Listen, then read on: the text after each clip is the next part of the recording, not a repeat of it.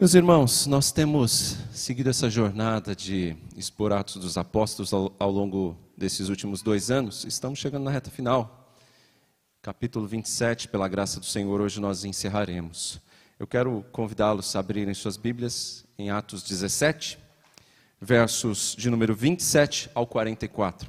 Atos 17, versos 27 ao 44. Esse capítulo todo ele fala de uma viagem de Paulo a Roma.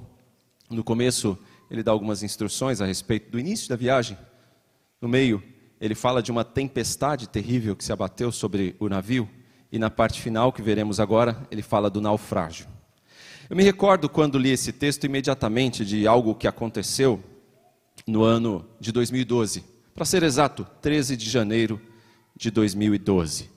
Nesse dia, vocês vão se lembrar que um navio de cruzeiro chamado Costa Concórdia é, colidiu com rochas no fundo do mar e veio a encalhar e depois afundar na região da Itália. Vocês estão lembrados? E naquela ocasião, o que ficou mais famoso não foi o naufrágio, mas foi a atitude do comandante daquele navio, do capitão, o Francesco, Francesco Schettino. Estão lembrados? E o que fez o Francesco Schettino?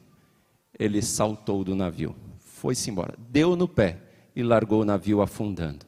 O último que deveria ter saído do navio foi o primeiro a saltar dele, e não se importando com os demais. Ao ler este texto que nós vamos ver agora, eu imediatamente me lembrei desse episódio. E o que esse episódio traz, tem algumas semelhanças, mas algumas diferenças. Lá, embora os marinheiros tentassem saltar, não saltaram, não foram impedidos. Ah, quando olhamos para a viagem da nossa vida e para o nosso barco, nós lembramos que o capitão do nosso barco ele jamais salta fora. Ele segue conosco e nos leva em segurança até o destino. Haja tempestade que houver, ele jamais sai do barco. Então, com isso em mente, nós precisamos aprender algumas coisas para essa viagem. Ao longo dessas últimas duas mensagens, nós falamos algumas coisas que nós precisamos aprender. Sabemos que nessa viagem nós teremos companhia. Jesus segue conosco e Ele sempre provê irmãos para estarem conosco nessa viagem. Nós aprendemos que nessa viagem Jesus nos supre. Mas nessa viagem, não é porque Jesus nos supre e segue conosco que não haverá ventos contrários. Haverá sim, e aconteceu aqui. Nós percebemos que nessa viagem apesar do vento soprar suave em alguns momentos, vento suave, ser sinal de tempestade logo ali à frente. E foi o que aconteceu. E a gente percebe que quando a tempestade se abate com muita força e ela é prolongada, demora demais a passar, a tendência é a esperança diminuir ou até ir embora. Foi o que aconteceu aqui. E a gente pode perceber então que nesse momento de desesperança, quando parece que as forças acabaram, perdeu-se a esperança de vida, o Senhor encoraja. E o Senhor faz isso de forma ordinária, natural, espontânea entre nós, como o Senhor também faz isso de forma extraordinária, como foi aqui no caso com Paulo. Deus envia um anjo para falar com Paulo e o encoraja, e Paulo vai encorajar a outras. Bom, já sabemos isso, mas nós precisamos saber de outras coisas essa viagem. Eu tenho dito que podemos comparar muito bem a nossa vida a uma grande viagem. E nessa viagem nós precisamos saber dessas coisas que eu já acabei de mencionar e de outras mais que nós vamos ver. E eu quero destacar nesta manhã para vocês, meus irmãos, três outras coisas importantes que nós precisamos saber. E a primeira delas é: só saia do navio quando o comandante mandar. Veja isso comigo agora, lendo dos versos 27 ao 32. Nós vamos lendo por partes e explicando. Na décima quarta noite, ainda estávamos sendo levados de um lado para outro no mar Adriático, quando por volta da meia-noite, os marinheiros imaginaram que estávamos próximos da terra. Lançando a âncora, lançando a sonda, verificaram que a profundidade era de 37 metros. Pouco tempo depois, lançaram novamente a, so a sonda e encontraram 27 metros. Temendo que fôssemos jogados contra as pedras, lançaram quatro âncoras da popa e faziam preces para que amanhecesse o dia. Verso 30. Tentando escapar do navio, os marinheiros baixaram o barco salva-vidas ao mar, a pretexto de lançar âncoras da proa. Então Paulo disse ao centurião e aos soldados: Se estes homens não ficarem no navio, vocês não poderão salvar-se. Com isso, os soldados cortaram as cordas que prendiam o barco salva-vidas e o deixaram cair. Até aí por enquanto. Primeira lição: só saia do navio quando o comandante mandar. Meus irmãos, se a gente observar o que vem imediatamente antes, o verso 26, nós percebemos que eles foram, acabaram de ser encorajados por Paulo. Paulo disse que eles chegariam seguros lá, todos eles, nenhum morreria. Não deveriam deixar o navio, deveriam seguir sua instrução. Mas que o navio encalharia em alguma ilha, se perderia o navio, mas nenhuma vida sequer. Apesar deles terem sido encorajados, você pode pensar: bom, agora está tranquilo. O anjo apareceu para Paulo, Deus enviou um anjo e tá, agora vai de boa. Não. Apesar disso, a tempestade continuou comendo solta. Foi o que aconteceu. E não parou. E o verso que nós acabamos de ler, verso 27, diz que já fazia 14 dias que eles estavam à deriva no mar. Quando então os marinheiros tiveram uma ideia. Aliás, antes de ter essa ideia, eles escutam um som diferente. É possível que eles estivessem escutando a água fazendo um barulho diferente, como se a água quebrasse em terra, numa rocha.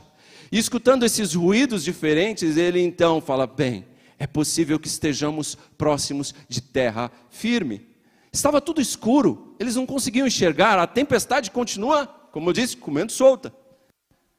O verso 28 diz para nós que lançando a sonda, eles verificaram que estavam próximo de terra.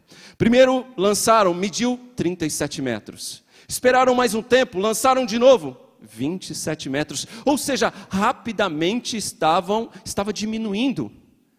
A impressão é de que logo logo dariam em rochas, em alguma ilha. E aí já era perto da meia-noite, diz o texto e eles estavam sem enxergar nada, num breu total. O que eles fizeram? Lançaram âncoras. Verso 29. Temendo que fôssemos jogados contra as pedras, lançaram quatro âncoras da popa e faziam preces para que amanhecesse o dia. Só rapidamente, popa é aquela parte, o bico da frente do navio. Aliás, desculpa, a popa é a parte de trás e, e, e a, a, a proa é a parte da frente, tá? o bico da frente, proa, parte de trás é a popa, tá bom? A parte mais larga. Então eles lançaram da proa algumas âncoras e ali eles deixaram o navio de certa forma controlado, aguardando o dia amanhecer. E o texto não diz só que eles aguardaram passivamente o dia amanhecer, eles faziam preces para que amanhecesse. E isso é importante. Isso é importante. Porque às vezes nós nos esquecemos deste detalhe tão importante na hora das tempestades. Nós esquecemos do poder da oração. Deixamos de orar, entramos em desespero, não esquecemos do remédio, mas esquecemos da oração. E aqui nós vemos que esses homens não se esqueceram disso. Paulo não só orava por si, pelos outros, mas Paulo vigiava também, e a gente vai perceber isso pela sua postura, porque ele percebe ali um movimento estranho naquele barco. Ele percebe um movimento estranho daqueles que comandavam, dos marinheiros daquele barco. Repare o verso 30. Tentando escapar do navio, os marinheiros baixaram o barco salva-vidas ao mar, a pretexto de lançar âncoras da proa. Notou? Da proa é lá da ponta. Notou? Os marinheiros estavam numa ponta do navio, os outros lá no fundo do navio. E Paulo dali está de olho. Ele ora, mas ele observa. E ele está observando o movimento estranho. Os marinheiros estão, a pretexto de lançar âncoras de lá da ponta, eles estavam baixando o barquinho salva-vidas para dar no pé. E aí o que Paulo faz? Paulo vai chamar a atenção do centurião, que era a autoridade maior dentro daquele navio. Meus irmãos, eu não sei se foi esperteza ou se foi loucura daqueles homens fazer aquilo. Os estudiosos vão dizer que era uma absoluta loucura fazer o que aqueles marinheiros estavam fazendo. Por quê? Porque era mais seguro aguardar o dia amanhecer e tomar uma decisão melhor. E não no meio daquele breu, sem enxergar nada, uma tempestade caindo a toda força, você saltar do barco num barquinho salva-vidas, sem saber para onde vai, a deriva no meio do mar. Era loucura. Haveria maior chance de vida permanecendo. Mas isso nos revela algo. Como os homens em crises agudas são capazes de fazer loucuras, não é assim? Em momentos de crise aguda, a gente vê pessoas fazendo loucura, como esses homens. Era mais seguro permanecer, mas eles estão com a ideia doida de saltar do navio num botinho salva-vidas. Meus irmãos, faz ou não faz lembrar a história do Francisco Schettino? Pois bem, em nosso texto a gente percebe que Paulo vai tomar a liderança aqui. Aquele que no início parecia tão somente um preso, agora ele parece tomar a liderança dentro desse barco. E ele vai chamar a atenção do capitão, vai chamar a atenção do centurião. Eu fico imaginando aquela situação que já era crítica, já era difícil, 14 dias já em alto mar, a deriva, e agora sem comandante no navio, sem os marinheiros, ficaria ainda pior. E é por isso que Paulo se levanta, percebendo a má intenção daqueles homens, e vai dizer ao centurião e aos soldados que façam algo. Paulo tinha convicção da orientação de Deus, de que nenhum sequer morreria e de que eles não deveriam saltar do barco, ainda mais aqueles que iriam dirigir o barco quando tivessem condições. Pois bem, desta vez aqueles homens foram até exagerados em obedecer a Paulo. Lembra que do primeiro conselho de Paulo, lá na, no, no capítulo 27, no comecinho, lá no verso 9, tem a advertência de Paulo, 9, 10 seguintes. Lá eles não deram bola para Paulo, era só um preso. Mas acontece que tudo que esse preso estava falando estava acontecendo. E agora ele diz que teve uma visão, Deus mandou um anjo falar com ele, e tudo que ele estava falando estava acontecendo, então é melhor dar ouvidos ao que ele está dizendo. E eles deram. E eles foram ao extremo aqui de obedecer a Paulo, porque eles não só obedeceram, mas eles foram lá e cortaram a corda que prendia o barquinho salva-vidas. E aí parece fazer jus aqui aquele ditado que diz: nem tudo está tão ruim que não possa ser piorado. Nem tudo está tão ruim que não possa ser piorado, é verdade. Porque se já estava difícil a situação, tendo um barquinho salva-vidas, imagina agora, cortar a corda e o barco foi embora estão sem barco salva-vidas. Estão num navio que está ali caindo aos pedaços. O que vai acontecer? Mas nós podemos pensar também que a atitude daqueles homens foi uma atitude de fé, porque cortar a corda e largar o barquinho era também dizer: olha, se o Deus de Paulo disse que vai nos salvar, ele não precisa desse barquinho, ele não precisa disso aqui. E nós vamos confiar na palavra de Paulo e nós vamos chegar seguros lá e deixa esse barco salva-vidas para lá. Meus irmãos, depois de crer em Cristo, depois de receber a Cristo como nosso Salvador e passar a segui-lo, seguir suas orientações fielmente, como se nós entrássemos no barco. Jesus é o capitão desse barco. E a gente não pode andar como a gente pensa que deve andar, mas como o capitão diz que tem que ser feito. Eu quero chamar a sua atenção nessa manhã a que você não seja um passageiro ou um tripulante desobediente, inconsequente, que está a ponto de saltar do navio sem o comando de Jesus. Não, não caia nessa loucura. Ah, e outra coisa: o capitão, Jesus, não salta do barco e te deixa só, não. É Ele que nos fará chegar em segurança ao destino se permanecermos firmes com Ele. A Bíblia nos diz que aquele que lança a mão no arado e olha para trás, o quê? Não é digno de mim, disse o Senhor. Nós temos que perseverar, a despeito da força das tempestades, a despeito das perdas, do tamanho do perigo. Jesus é o comandante e não nós. Isso quer dizer, irmãos, que a viagem vai ser conduzida do jeito dele e não do seu, e não ao seu gosto. Guarde bem isso que eu vou dizer. É só confiado na palavra de Cristo e na sua cruz que nós podemos ser salvos. Somente confiado na palavra de Cristo e na sua cruz podemos ser salvos. Não adianta querer pegar botinho salva-vidas. Não vai chegar. Não vai dar certo. É só em Cristo e na sua cruz. Tá claro para você? Então vamos para o segundo ponto. Busque alimentar-se bem. Versos 33 ao 41. Pouco antes do amanhecer, Paulo insistia que todos se alimentassem, dizendo: Hoje faz 14 dias que vocês têm estado em vigília constante sem nada comer. Agora eu os aconselho a comerem algo, pois só assim poderão sobreviver. Nenhum de vocês perderá um fio de cabelo sequer. Tendo dito isso, tomou o pão e deu graças a Deus diante de todos. Então o partiu e começou a comer. Todos se reanimaram e também comeram algo. Estavam a bordo 276 pessoas. Depois de terem comido até ficarem satisfeitos, aliviaram o peso do navio, atirando todo o trigo ao mar. Quando amanheceu, não reconheceram a terra, mas viram uma enseada com uma praia, para onde decidiram conduzir o navio, se fosse possível.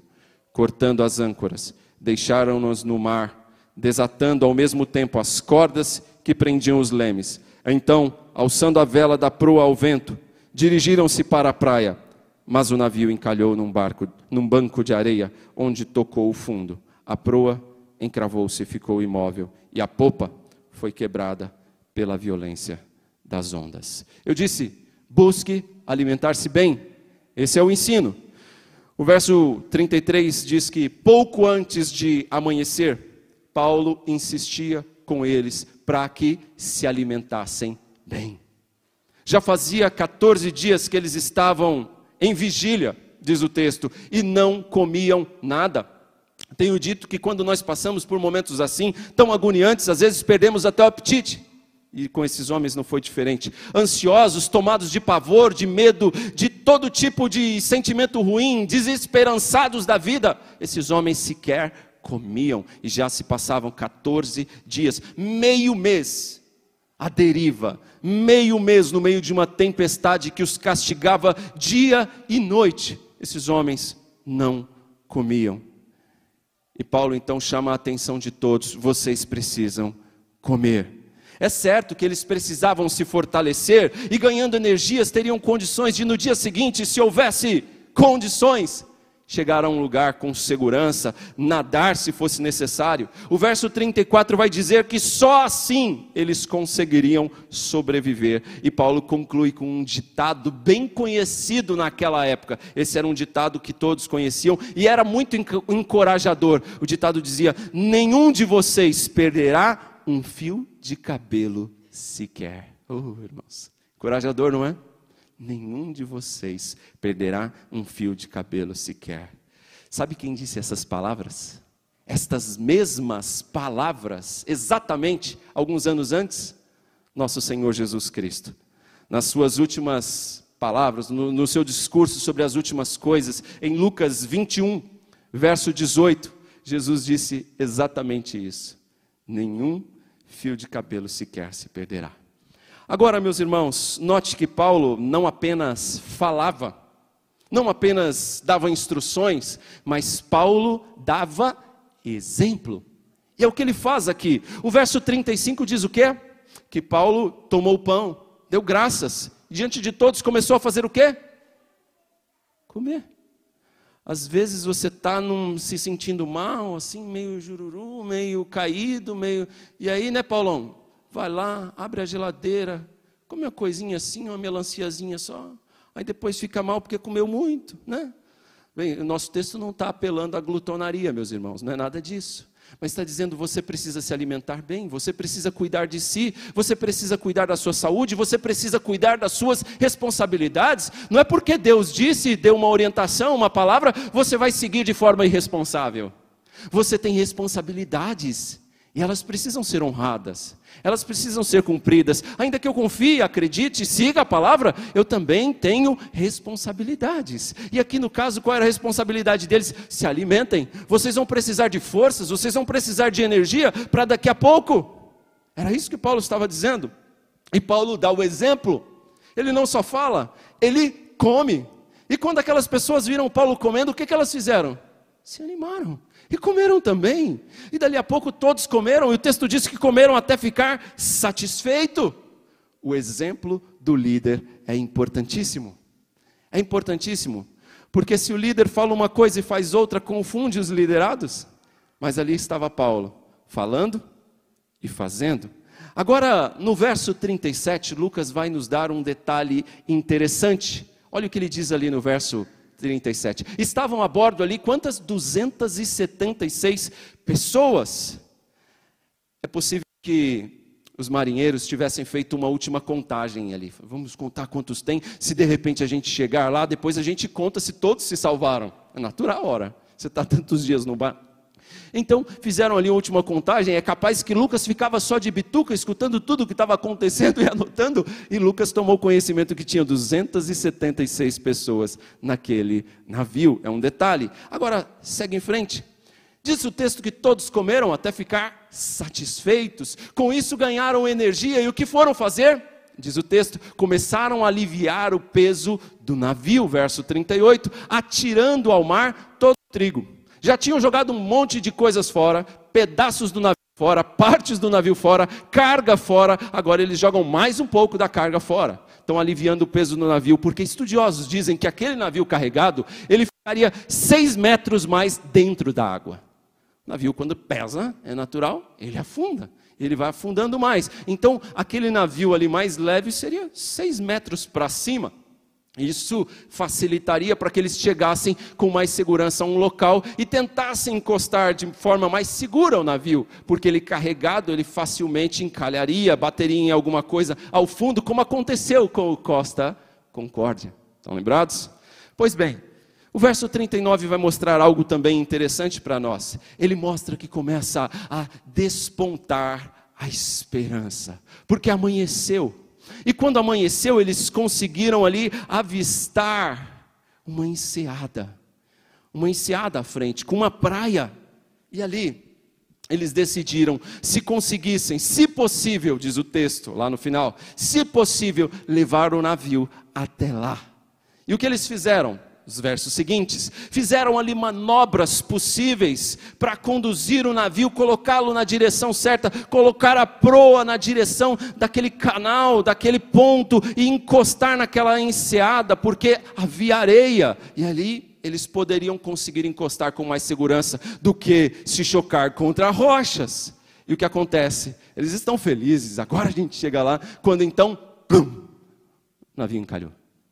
Bateu num banco de areia e encalhou, diz o verso 41. Parou num banco de areias e ali então, meus irmãos, o navio começou a se quebrar, porque a proa encalhou, levantou-se a parte da popa e as ondas se chocando contra a popa do navio que já estava judiado a essa altura, começou a se quebrar. Foi assim que aconteceu. Meus irmãos, eu disse quando mencionei este ponto, é necessário se alimentar, é que é necessário cuidar das nossas responsabilidades. É necessário cuidar de você mesmo, senão você não vai conseguir cuidar de ninguém, nem ser bênção nesse mundo, na vida dos outros. Então, cuide-se. Esse é o ponto. Já entendeu isso? Então, vamos ao último ponto. Versos 42 até o 44, nós aprendemos que a graça divina triunfará. A graça triunfa aqui, meus irmãos. Percebam, no verso 42 diz assim: Os soldados resolveram matar os presos para impedir que algum deles fugisse, jogando-se ao mar. Mas o centurião queria poupar a vida de Paulo e os impediu de executar o plano. Então ordenou aos que sabiam nadar que se lançassem primeiro ao mar em direção à terra. Os outros teriam que salvar-se em tábuas ou em pedaços do navio. Dessa forma, todos chegaram a salvo em terra a graça divina triunfou. Os soldados desejavam matar os presos, todos eles, mas a graça de Deus triunfou e todos permaneceram vivos. A graça de Deus sobre a vida de Paulo, poupando, conduzindo a vida de Paulo, fez com que essa graça superabundasse e alcançasse todos aqueles que estavam naquele navio, foram abençoados pela presença dele ali. Note, Descendo ao detalhe do verso 42. Repare a ingratidão daqueles soldados. É ou não é? Você não concorda comigo? Olha a ingratidão desses soldados. Eles resolveram matar todos os presos depois de perceber tudo que Paulo havia feito. Paulo era um dos presos. Depois de tudo aquilo que aconteceu, foram salvos graças à vida de um preso. Eles estão desejando matar todos os presos para não correr o risco, veja, para não correr o risco que algum deles pudesse fugir. E Paulo era um desses presos. E veja, meus irmãos, aqui tem um, um, detalhe que vocês já conhecem, mas eu vou repetir, porque aqueles que não estiveram antes talvez não saibam: que a lei romana dizia que se um soldado romano permitisse que um preso fugisse, a pena que seria imposta àquele preso que fugiu seria aplicado ao soldado que permitiu que ele fugisse. Olha a situação qual era. Se um preso recebesse pena de morte, significa que o soldado que permitiu a fuga daquele preso perderia a cabeça. Logo então, aqueles presos, aqueles soldados temendo que algum daqueles presos pudesse fugir, falando: "Vamos matar todos". Assim nós livramos a nossa cabeça. Ficamos tranquilos. Essa foi a ideia genial deles, que revela uma profunda ingratidão. Mas o fato é que o texto nos diz que o centurião, a autoridade maior daquele navio, que era Júlio, e nós percebemos que este Júlio era simpático a Paulo. Júlio, aqui diz o texto, querendo poupar a vida de Paulo, os impediu de, de matarem qualquer um dos presos. E o que ele fez? Ao contrário, ele determinou que aqueles que soubessem nadar saltassem do navio e nadassem até a enseada. E aqueles que não soubessem nadar, aguardassem, pegassem pedaços do navio, já que o navio estava se desfazendo, pegassem partes do navio, se agarrassem e tentassem chegar boiando até lá. Essa foi a orientação. E o texto nos diz no verso 44 que todos foram salvos. Sabe o que aconteceu? A promessa de Deus se cumpriu. Aquilo que Deus havia dito a Paulo se cumpriu. O navio foi completamente destruído, mas todos foram salvos do jeitinho que Paulo contou para eles. Sabe por quê? Nenhuma tempestade pode impedir os planos de Deus. Nenhuma. Se Deus disse, meus irmãos, não importa o tamanho da tempestade, Ele vai cumprir. O que nos ensina a história que nós acabamos de ver, essa narrativa bela e emocionante que nos enche de emoção, não é? A gente fica lembrando de, de Titanic, desses filmes, das histórias. Pois é, essa aqui é real. E o que nos ensina essa história? Nos, não nos ensina o quanto Paulo ou Júlio ou qualquer outro é grande. Não, nada disso. Mas ela nos ensina como o Senhor de Paulo é grande e poderoso como ele conduz a história de forma gloriosa, como já nos adiantou aqui o Samir agora há pouco, fazendo com que tudo coopere para o nosso bem, fazendo com que tudo, tudo aconteça de acordo com os seus planos e para a glória do seu nome.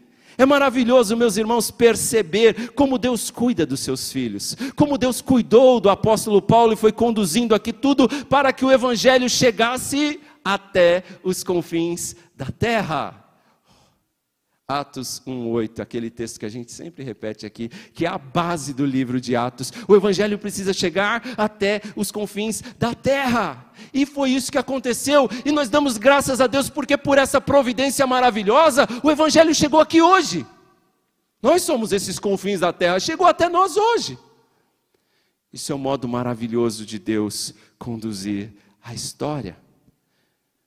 Quero chamar a sua atenção, você tem confiado mais no quê? No poder da tempestade, na força da tempestade de te, de te causar mal? Será que você tem confiado mais no poder do Senhor Jesus de cumprir suas promessas? Em quem você confia mais? É Jesus quem está no controle da nossa vida.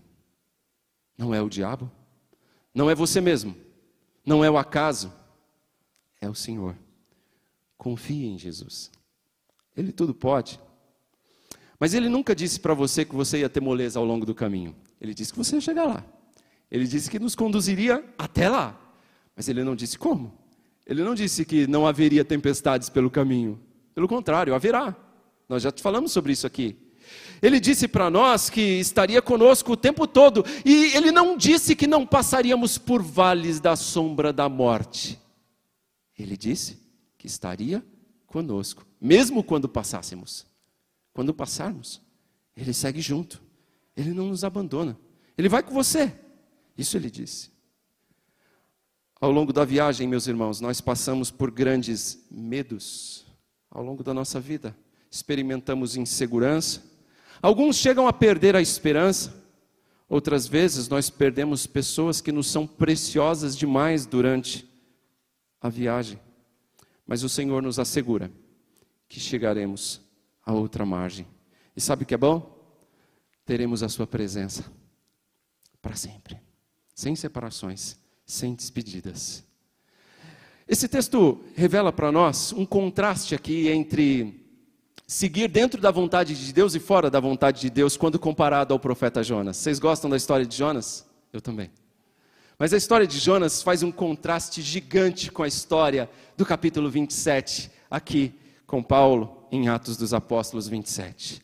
Repare, meus irmãos, que há uma grande diferença em atravessar uma tempestade estando longe da vontade de Deus ou de acordo com a vontade de Deus. Vocês se recordam que Jonas fugia de Deus, fugia de cumprir a vontade de Deus e Paulo viajava corajosamente para cumprir os planos de Deus, qual era a vontade de Deus para a sua vida. E Paulo estava viajando exatamente para cumprir isso.